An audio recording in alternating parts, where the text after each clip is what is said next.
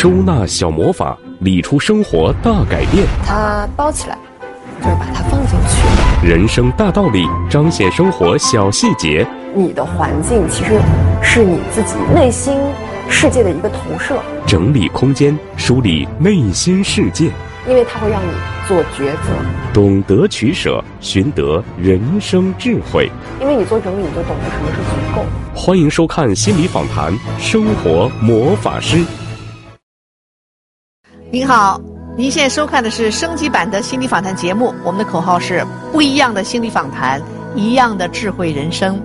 我们要把目光更多的聚焦在积极的心理力量，为大家分享人生的智慧。有人说，工作可以让人聪明，但是智慧啊，却往往源于生活。我们今天这期节目啊，就和我们的日常生活密不可分。究竟是什么呢？我们来看看大屏幕。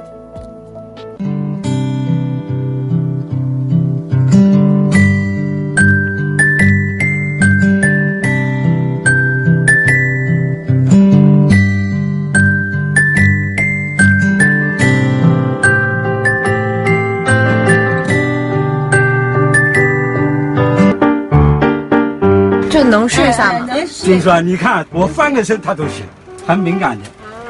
你看，就这么小的环境，是啊，啊，两个人，这这有我可以种的花，啊，挂在窗外，很多可以种。你这蓝色后面的全都是被子的吗？哎呀，不是全是被子，另外还有赵老师的。啊啊，等一下，还有高老师的衣服。这个窗户从来没打开过。没有，一一直打开的，花时间。哦，那开一次窗要花多少时间呀？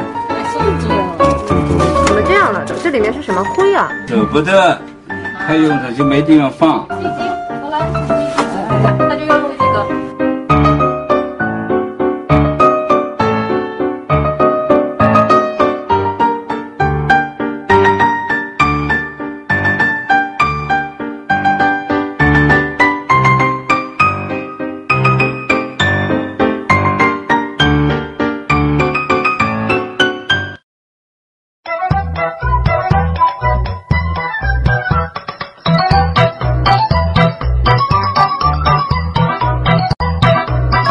加油！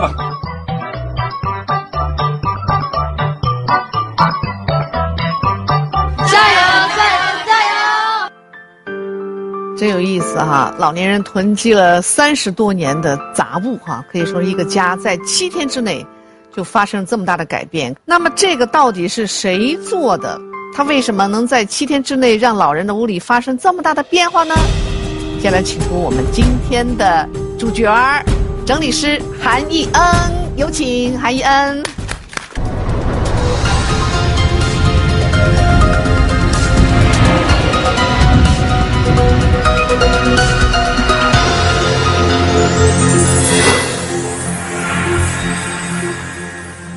好，你好，主持人好，您好，这是我们的心理专家梁老师，请坐，请坐，嗯。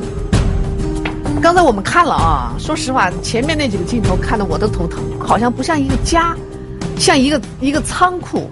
是视觉上给我们感觉是很可怕的啊，是有这样一个冲击力。老奶奶他们家那个被子已经囤到了走道里，就是他们家住的那个窗户已经没办法打开了，装不下了，往外走了。对，一直往下走，往下走，所以那个被子上面其实是拉着很多电线的。当时我就觉得这样非常危险。啊，另外一个呢是。呃，我们就说，哎，这么小的过道，然后床呢？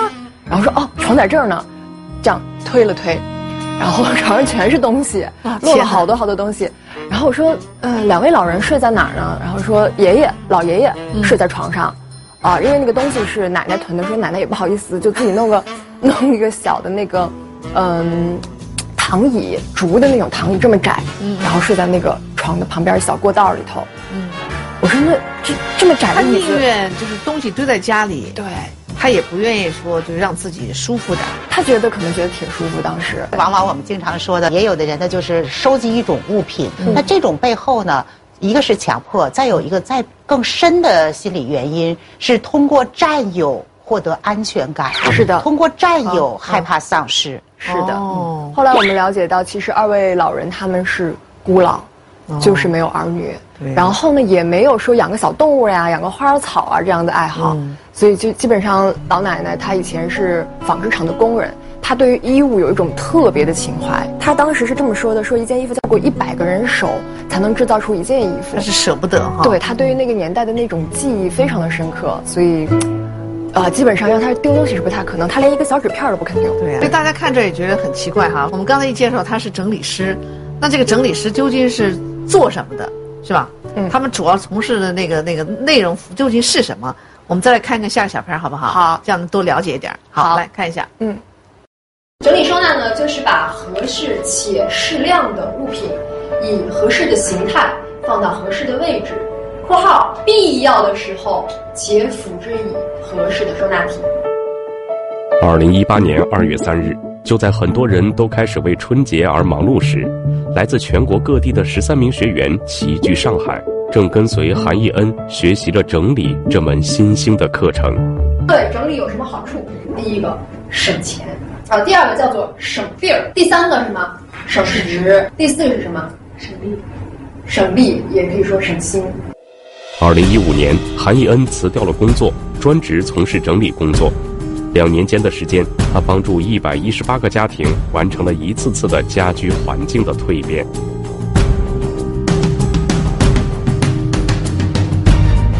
我有一个学员，他是一个公诉人，他会发现，就是越重的罪行，他那个环境就越脏越乱越差。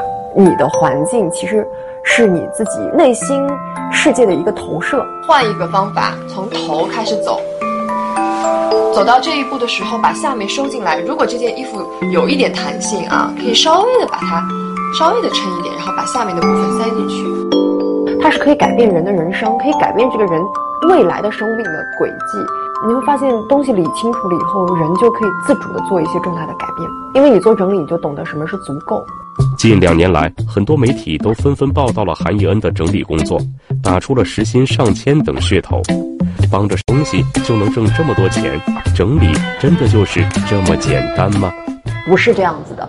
就比如有的人说：“哎呀，英老师，你给我教这方法太好了，叠衣服好，我学会了。”学会了以后呢，你的艺术就不乱了吗？照样乱，因为你根本就不懂得这一套的东西。这个叠衣服背后它是什么原理？它是什么原因？它是什么东西在支撑这个技巧？那个根源的东西没有改变。所以最厉害的是能够改变你根源的东西，是看不见的，不是这些花拳绣腿的技巧，不是这种眼花缭乱的。我们想做的就是能够让每个人从里面把这个生命重新改变。整理不仅仅是简单的叠衣铺被、刷锅洗碗，而相对于令人眼花缭乱的整理技巧，韩义恩更在意的是对内心世界的梳理。你看六个杯子，你可以看一下你平时喝水的频率。这个通常我出门的时候会带。平时工作的时候会用到这个，呃，这个杯子两年以前用过它，后来因为有新杯子了，这个一直也没有扔。这个是买什么东西送的赠品吧？你看这个杯子应该是早就想扔的了，因为上面都有坏了，一直没有机会扔。对，都坏了。这个呢？嗯，这个是我家人用的。嗯，这是我家里的，这还不错。哎，那么我们六个其实看一看，基本上真正在用的也就是三个吧。对对，是不是？对，嗯，你要做一个选择吗？嗯，这三个就可以不要了。跟他们说个再见，再见吧，谢谢你们陪伴过我啊。所以整理，我觉得是考量生死的问题，因为它会让你做抉择。我觉得现代人很多很多人，他们的问题都都出现在不知道自己要什么，不知道怎么做选择。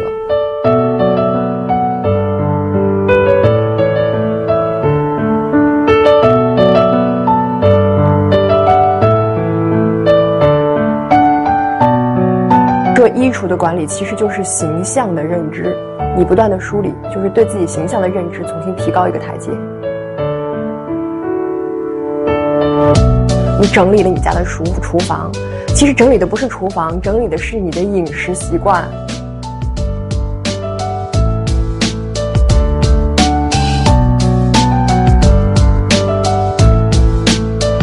其实这种东西全部都是我们内心世界对于秩序的一种投。所以我觉得，我真的是觉得整理物品就是对我们人生的。看到这里的朋友可能会说呀，不就是整理东西嘛？有那么神秘和复杂吗？所以今天在现场呢，我们想这样，请我们的一位观众好不好？我们来跟伊恩啊，来来来比着做一做，看整理你跟他有什么不同，行吗？伊恩，好，哪位观众来试一下？好好好，来这位朋友，我自认我还是挺会收东西的，因为经常工作原因会出差啊什么的，嗯，所以呃，我个人觉得还是挺会收东西的。那这样的话，倒是可以跟伊恩你们俩比拼一下哈。行，我们来看看你们俩有什么不同。那我们大家都会有感觉，就是衣服会有各种颜色，嗯，堆在一起，嗯，你怎么把它有序的，哎，放在一起好拿，明白了吗？好，来开始。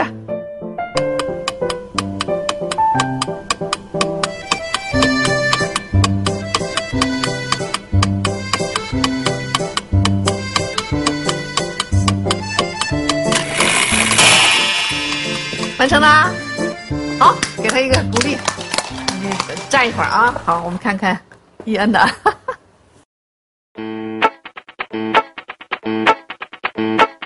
这个这个还可以放吗？这一件呢？啊，呃，因为跟整个这一类基本上不属于一个系列，所以这一件我会选择把它会挂一下。哦，对，如果要是挂的，呃，如果要是我要想把它收起来的话呢，我也会用一个把它包起来。就是那种裹的那种方式是吗？对，给它打一个，相当于放一个小口袋进来。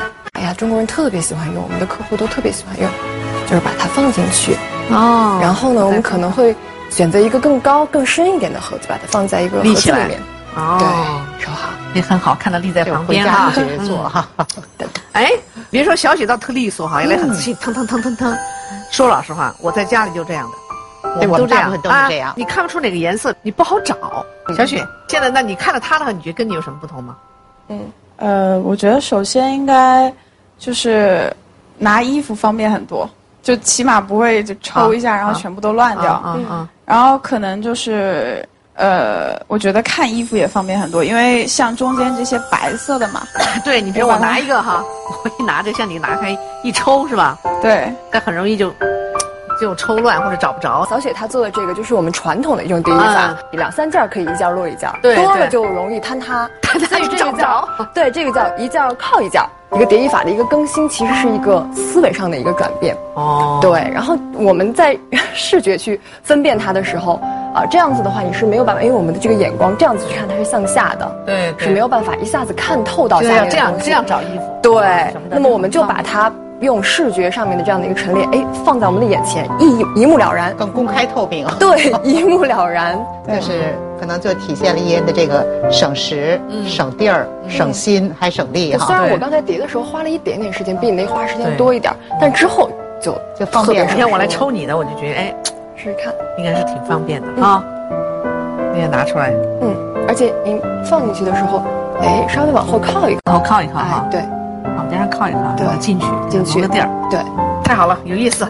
这么一这么一个小小的环节哈，就让我们感受到了这个收纳和整理的不同哈，背后真是有很多小诀窍，嗯，还是有很多道道的。好，那也谢谢小雪，谢谢啊，好，谢谢啊。刚才这个环节互动完了，反正我是挺有感觉的哈。嗯，我们今天也来了很多女士啊，我们接下来就跟伊恩互动一下，好不好？就是你觉得在你的日常整理过程当中最困惑你的，我们来问一下。好，这位女士。嗯，老师您好，那个我有这样一个小困惑，就是我每次整理完衣柜，呃，也觉得挺干净、挺整齐了，但是当再去拿衣服的时候，就捞捞得很乱。嗯，然后我是不是应该像您那样去整理，在衣柜里盒子呢？他说这个，我觉得也是很多人的困惑哈。对，就是我我我也发现周围有很多人，经常是，比如说你让他整理一下吧，他很。先手机掏出来买点盒子，当当当当当，对，但是一会儿真的很快，不到半天儿，一会儿拿这个，一会儿弄那个，一下有，是的，是的。我们整理收纳里面有一个非常重要的原则，叫做四式。什么四式呢？就是你做整理收纳这件事情，嗯，一定要按照一定的顺序走。第一个顺序是适量。适量就是我们刚才说的，你东西不能太多了，超过你自己的管理范围了，你就没有办法把它管理好。第二个是事态，你用怎样的形态？比如说我是平叠，刚才那样平叠，还是把它立起来？立起来啊！对，这叫事态状态。第三个是侍卫，我要把这件衣服是放上面还是放下面？放里面还是放外面？这是侍卫。你定好位置了之后，一步一步来到第四步，才到什么？试体，就是我需不需要找盒子？其实我们刚才展示的是放进一个盒子，然后如果你们家没有这样的盒子也完全 OK 啊，你就把它一一个一个平放。所以我非常强调这个顺序一定不能不能乱。你说这个，我们再看个图片啊，嗯，有意思。这个呢，其实你能看到，能看清楚吧？这放进去的什么？可不是那个靠垫儿啊，它就是我们对，就是被褥。哦，那我们传统很多的家庭里面，这个格子都没有用好，被子就是也是一层一层的铺盖，对，把它铺的很大很宽，对，每次拿的时候都要翻箱倒柜，呃，甚至说我们可能要买很多很多的这个卷被子、收被子的容器。但是其实我们这个案例里面，你能够看到我们基本上没有用。任何的盒子，还有什么袋子都没有，我们就是直接换了一个事态，就是把它立起来了。立起来了哈。对，这样子去放，用了一个很好的方式把它包裹起来。立起来，然后又没有说空间占的那么大。对，而且每一个你看好拿好取，还是那个原理，不打扰旁边的物品。哦，那这个我觉得也是一个误区哈。我原来以为收纳体越多，家里的很多零零碎碎、乱七八糟东西往里一搁，哎，表面上看来整整齐齐，其实这反而。不一定好。其实你一定要思考，你这样做它的意义在何处，并不是为了让你看上去很爽，一定是让你用上去很舒服。哎，对，这个词非常好。嗯，有的事情它不是为了看的，是为了用的。其实背后还有一个家一个特别重要的功能，叫舒适。是的。啊，呃，那我认识的一个人非常有意思，特别能干，家里家外一把手，是啊，对这个美的要求也非常重视。嗯，他们家的这种沙发。全部都会是那种亚麻的这种垫子，然后呢，她家的孩子和老公来了之后是不能坐在沙发上的，嗯，是要坐在一个小的马扎上，因为那样的话呢会乱掉，要不就沙发皮儿变了是吧？所以说呢，大家看他们家真的是纤尘不染，非常规则，但是呢，这个家。没有了人烟气，是的，没有了烟火气，是的，没有了舒适和愉悦。嗯，那么我们外面这样的奋斗了一天，打拼了一天，是回来是自我的舒适的，这个环境是让赋能的。对，所以呢，有的时候适度的凌乱，但是整洁的小凌乱，一点点，其实对我们内心的这种安抚也是挺大的。嗯，其实心理学有一个观点，就是允许适度的凌乱。是你不焦虑的表现，也是心理健康的表现。所以有着过度的，它也是的。嗯，这个分寸怎么把握哈？就是既不能就是凌乱到让人受不了，嗯，同时也不能干净整齐到无从就是不敢做，嗯，啊不敢待。我觉得你觉得这个中间的分寸在哪儿呢？我觉得其实这就是我们的人生，一辈子都在寻找。所以我觉得整理生活，其实它就是接地气的哲学，有意思。好，我们来看看还有没有问题。好，来再来看看。哎，老师好，主持人好。嗯，我是一个那个已婚的上班族，我们家呢一般都是我在负责收拾。好不容易花很多时间整理好了之后呢，就用不了几天就乱了。因为我们家有一个破坏大王，那就是他可能是他是一个比较随性的人。拿东西放东西都是随心情，所以慢慢的就家里就开始又开始乱起来了。嗯，然后呢，我就不得不去挤时间去收拾，然后每天还得帮他找东西，因为他自己放哪儿了也就不知道，就忘记了。所以想请问一下老师，怎么解决我这个困惑呢？嗯，这这这个困惑也很普遍啊，经常人家说因为家里的因为这个不和。导致这个夫妻矛盾、夫妻吵架非常多，也挺多的。我觉得关键是两个人好像生活习惯不一样。是，那么我觉得这个 观众问的问题，我现场的在座的，就我先生应该是一个非常好的发言人啊？是吗？对，刚开始的时候我是完全帮助他去替代他，代劳了他很多啊，就是物品的整理这方面的工作。到我后来慢慢的做这份工作，我悟出来一个道理，嗯，就是整理是真的是你自己一个人的事儿。你无法改变别人。我听出言外之音，就是你是特爱整理，他是特别不爱整理的人。他应该是没有意识，所以我当时做了一个很大胆的一个决定，就是让你自己来处理自己的东西，我不会帮助你啊，哪怕再乱，只要面上我我看不见，不会打扰我就可以了。所以要做一个区分。那到后面，我会发现人家理的挺好的。而且再也没有问我要过东西。您先生也是今天我们唯一的一位男士。是。时候在整理方面，你们俩确实有冲突吗？呃，刚开始确实就是刚我夫人说的，我确实没有那个意识，就觉得这个我看了真的觉得不乱。就是我觉得我什么时候真正开始顿悟了，或者说有一个启示了，我觉得就是说，因为特别喜欢电子设备嘛，就那个线和那个各种充电头啊、充电器啊，我确实不知道有多少，我就把那全拿出来了一遍。哇，真的，我就那个小卧室全铺满了。我说居然有这么多。就把我吓着了，所以从那个时刻就震惊到了我了。然后拿出来以后，就慢慢的，就是有有改变。那就是说，其实我理解哈，如果丈夫是个不爱收拾人，你还不能去要求他，不能要求，是吧？你要，但是你怎么让他去感受到靠气场，气场是吧？让收拾，我得在家里面营造出一种干净整洁的气场，就是哦，我要我这样的生活，我想，呃，我要表达清楚，我希望拥有的生活是怎样的，我会跟他描述。有爱的话，他会体会到啊，他会帮助你去完成。呃，我自己深刻的感觉到，一个人是没有办法改变另外一个人的，完全没有办法，只能影响。非常对，对，嗯，呃，这刚才那个姑娘在讲这个事情啊，嗯，其实老公非常乱，他在不停的收拾，嗯，然后俩人呢就会有冲突，我都这么累了，你给弄得这么乱，你就一点不珍惜我的劳动啊，嗯，对，他说不乱呢，第一呢，我们任何一个人对很多的事情的标准都不会相同，不一样，对对对，即使相同。标准的等级还不一样，是，这就是一个矛盾。嗯嗯，其实你说他说的东西找不到，你再帮他去找，是吧？嗯，在帮他找的这个过程中，你是什么感觉？挺生气。对，生气是吧？我觉得像那个刚才这个烟讲的，有一个小界限啊，有他的东西就他都你都给他收好了，就放在他这个位置上，你就提醒他大概在哪个盒子里头，那他可能就去找了。不能说彻底的，我就不帮你了，我就收拾干净，你就不能够破坏了。适度的一个小界限，适度有一个小改变。所以你看，一个整理衣物就能带出这么多事儿来哈。所以我感觉，因为至少能证明这一点，他真的是热。所以我们也充满了好奇啊，他当初是怎么走到这条道路上的呢？我们来看一下好不好？来看个小片儿。二零一五年，韩义恩和很多人一样，每天被拥挤的人流裹挟着前进。出入于陆家嘴高档写字楼中，可是已经从事了四年的法务工作，在别人眼中光鲜亮丽，对他却没有丝毫的吸引力。上班跟上坟似的，就是这个心情特沉重，一想到上班，哎呀，人想死的心都有。直到有一天，我就一个人就沿着那个黄浦江边走。就是黄浦江边有好多那种鸟，我就说这些鸟人家都那么自由，我说我一个人呢，我说我每天被困在这样子的一个高楼大厦里面，每天一直在做不想做的工作，很辛苦，没有意义。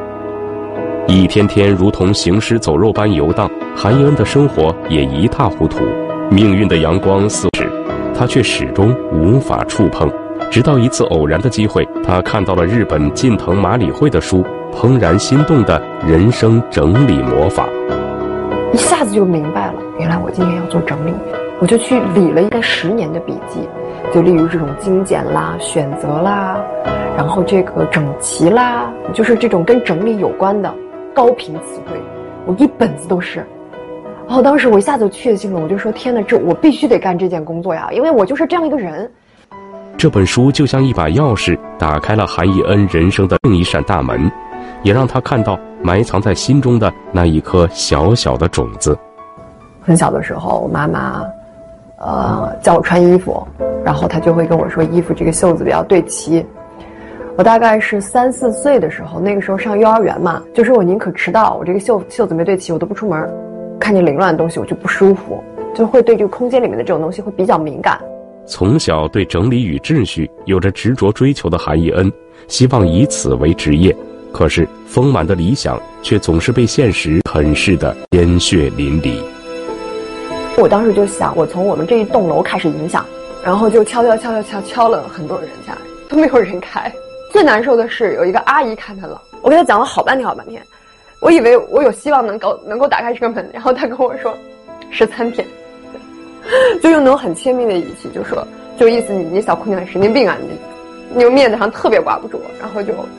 就回家了，然后我就到第第十三层到我们家，然后就哭，就趴在床上就哭啊，就觉得，就是说，就是哎呀，我我做这件事情，我我我，就是至于吗？就是我付出这么多，骂成这样，我至于吗？敲门被骂，发名片被扔，韩义恩的整理工作进展的并不顺利，然而他还是坚定的朝着自己的梦想前进。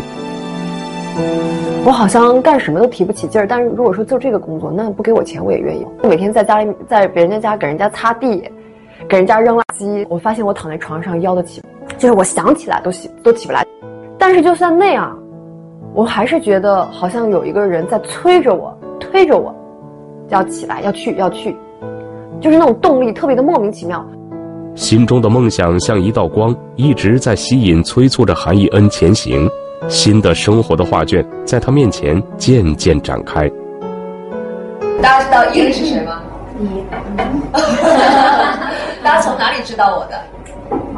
我觉得学习整理了以后，你会更愿意放下自己去聆听别人，你学会懂得，呃，善待、尊重别人。当然，前提是善待、尊重自己，也更加爱自己了，很知足，心态上面有了一些变化，人生的底色不一样了。以前的底色很迷茫，不知道活着的意义是什么，然后你找到了真正热爱的方向，你就很清晰。大道至简，学会放下，学会谦卑，韩义恩终于在整理中重新找到了寻觅已久的幸福。我们知道伊恩其实从小就喜欢做卫生，就喜欢整理东西。对，我觉得小的时候是受我妈妈很大的一个影响。嗯，因为我从小是生活在北方的，嗯，但是我妈妈却是上海人。哦，妈妈精致生活。对，妈妈的精致的生活方式就对我影响很深。你刚才说我爱做卫生，我确实，大概是小学、初中、高中吧，我都是一直是做卫生委员，主动要求做的。对，我喜欢这个工作，工作很有意思，而且你可以通过看有的人做卫生，你会发现他是一个什么样子的人。啊，这个朋友他是否可可交？他是否是一个负责任的人？一直到我上大教会别人去做整理，带着别人做整理。我大学的室友，他们经常会有寝室，对，然后我还会主动请缨说要求去我的好朋友寝室里面，帮你去处理一些东西，或者说摆放一些东西，或者帮你把寝室打理好，他们都会愿意邀请我。但其实那个时候看，这就是一份整理师的工作。那你转到这个整理师这个过程，我也看到小片当中别人很多的拒绝，有没有想过放弃？我觉得对我触动最大的，就最想放弃的意思，就是我妈妈 啊。你妈妈怎么？妈妈哭了。对我妈妈那个时候，就是知道我做这份工作，她也不是很理解嘛。哦。她以为是家政阿姨。刚才那个非常多的不容易。说这儿，我看那个你的脸，你的眼睛里有点泪水哈。这个泪水是是什么？是还是有点委屈吗？还是没有没有没有？我觉得挺不容易的，就是现在能够。能够今天请妈妈过来，其实挺不容易的，真的。嗯，但是 我妈妈从来没来过北京，今天是第一次。妈妈也在坐着哈，你好，你好，你好，你好。刚才她说了哈，她说其实在她走这条道路上，可能唯一的一次对她可能会产生动摇的，就是您对她的反对，是吗？你当时做了什么？我当时就觉着，哎呀，嗯。以前不是有一份工作吗？挺好的，嗯，干法律工作，我又稳定啊，又稳定，还又体面啊，我就心里很踏实。最后有一天，他突然跟我说：“妈妈，我辞职了，我要去做整理。”我说：“哎呀，我说是妈妈辛辛苦苦把你供着上大学，你不容易，真的能想象。”我说：“你怎么去给别人？”做这个做这个家政呢，是不是家政服务呀？嗯，他说妈妈不是，他说的，嗯，他说我喜欢。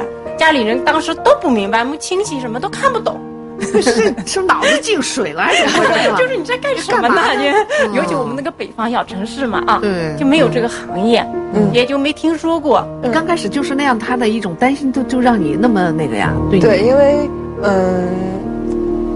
在上海这么多年，我在上海十年了。嗯，呃，就是妈妈，差不多一年有的时候见一次吧，就是觉得她陪伴她的时间特别的少。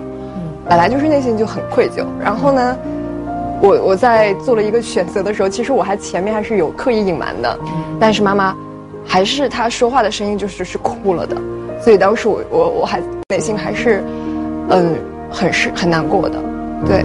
但是我还是很坚很坚信吧，就是我觉得我只要一直坚持去走这条路，一定能一定能够走出来。因为我觉得什么东西都不如你自己最爱这件事情。你爱他，你一定会付上自己所有的代价，就像爱一个人一样。对，则很有信心。呃，除了这样，就是身边的亲人，呃，对我有一点影响，其他的都没有。那伊恩刚才讲的，其实我有一个特别的关键词，听到的是个选择。那我从伊恩身上看到。当我选择的时候，就对过去那可能就没有那么多的留恋，没有把那些好的东西那么夸大。你越夸大，当下遇到困难，你越痛苦。那他做的是选了，我就很坚定。但这份坚定呢，不是说我就什么都不在乎。他是一个很真实的人。那我有喜怒哀乐，我有情绪，那我也知道我宣泄一下。就是我们有时候带着眼泪再去欢笑。其实他有的时候就是在我们坚持不住的时候。我们赋予的那个东西，那个精神的那种东西，它返回来，让我们能够熬过去。